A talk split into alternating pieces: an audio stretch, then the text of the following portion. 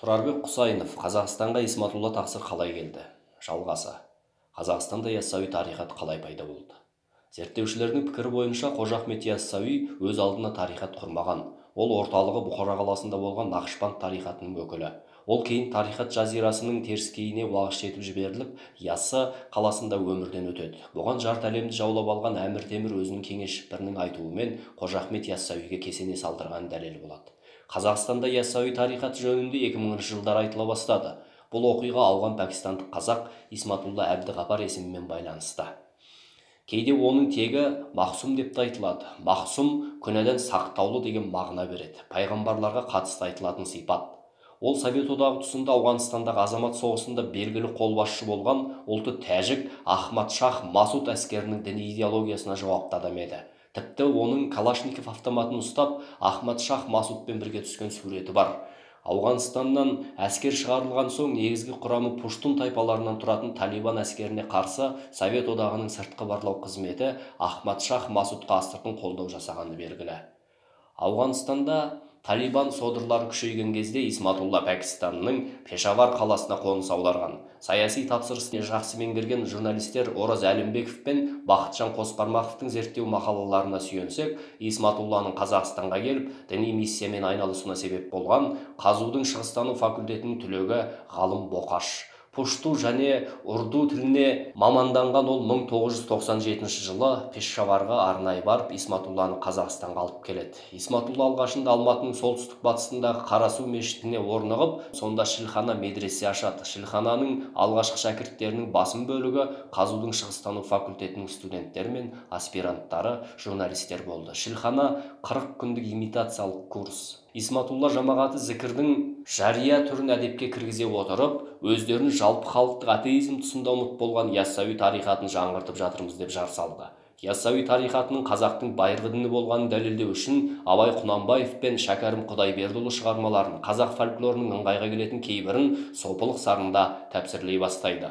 Есесіне ахмет яссауиге өкіл болып табылатын нақшбанд тарихатын терістеп оны сасықтардың дүмшелердің қатарына қосады. Бұл ретте қазақстандық жаңа сипаттағы сопылардың ұлтшылдықтың ұшқынын шығарып қазақтардың ұлттық сезімінде ойнау үшін нақышбанд сопылық жазирасының тарихи кіндігіне орын тепкен өзбекстанға өзбек ұлтына қатысты жағымсыз пікірлер қозғатып отыруды да ұмыт қалдырған жоқ. Бұл тәмсілдің астарында нақышбанд тарихаты яссауи тарихатынан экстремистік сипатта бөлініп шығып кейін яссауи тарихатын халық санасынан күшпен ысырып ұмыттырып жібергені жөніндегі пікір жататын.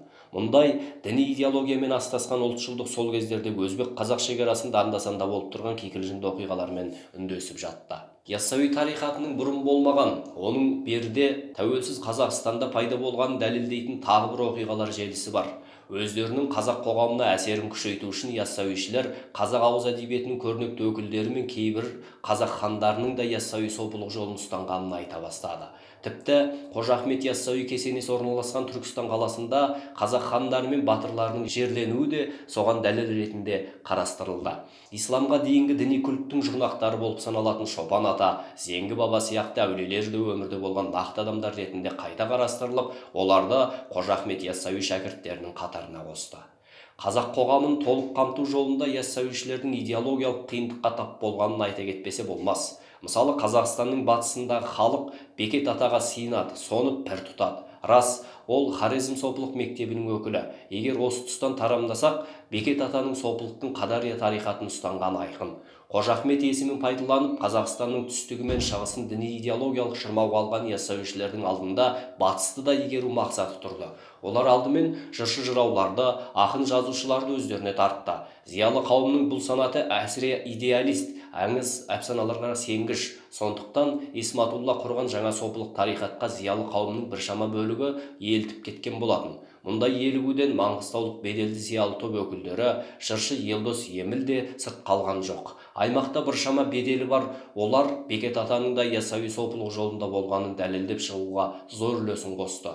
Осылайша 2000 жылдарда құрылған яссауи сопылық тарихаты алтай мен атырауға созылып жатқан тәуелсіз қазақстанның қилы заманда ұмыт болып ұлттың қайта түлеу кезінде табысқан дін іспетті идеологияның ұшқыны пайда болды. Исматулла тарихаты о бастан саяси діни идеологиялық жоба екені оның мемлекеттік идеологияға жауапты лауазымды қызметкерлері іске қосқан кейін дәлелін тапты. Бұл жобаның пайда болуына 90-шы жылдардың ортасында кавказдағы діни ахуалдың ушығып кетуі шешенстанның ресейден тәуелсіздік алуға ұмтылысы әсер еткен сияқты. Шешенстандағы тәуелсіздікке ұмтылған ұлтшылдық қозғалыстың діни сипатының басым болғаны діндегі сәләфилік уахабилік көзқарастың күшейгені белгілі. Тіпті араб елдерінен таза дін үшін қарулы күреске ұлты араб хаттап сияқты содырлардың қатысуы олардың кейбіріне дала командирі атағын беріп шешен жасақтарын басқартып қоюы сол кезде кавказдағы діни ахуалдың тіпті күрделеніп кеткенін білдірсе керек. Осындай жағдайда ресей федерациясының орталық билігі сепаратистерге қарсы әскер күшін қолданумен қатар сәләфизм вахабизм сияқты діни радикал ағымдар идеясының таралуына да тосқауыл қоюды ұмыт қалдырған жоқ. Ол үшін мешіттерге орнығып алған вахабилік сәләфи көзқарастағы имамдарды сырып оларды дәстүрлі қадария сопылық ағымының уағызшыларымен алмастыру қажет болды.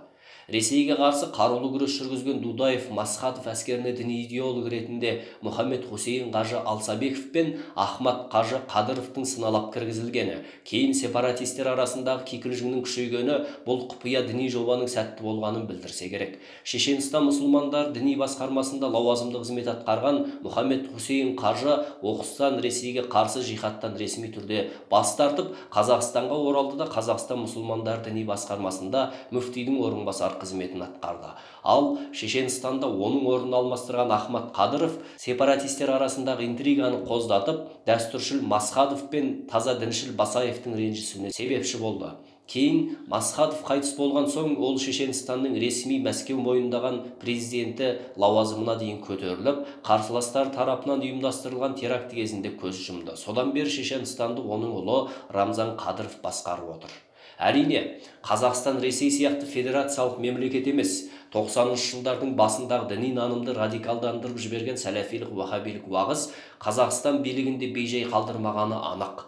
Осы тақырыпқа қатысты жазылған зерттеулерге бұрын соңды болмаған яссауи тарихаты деген атпен исматулланың жамағат құра бастағаны да оның кавказдағы әлгі оқиғалармен тұспа тұс келуі де бұл діни идеологиялық жоба сәләфизмнің радикал бағыттарына қарсы тосқауыл ретінде қарастырылғаны жөнінде айтылады.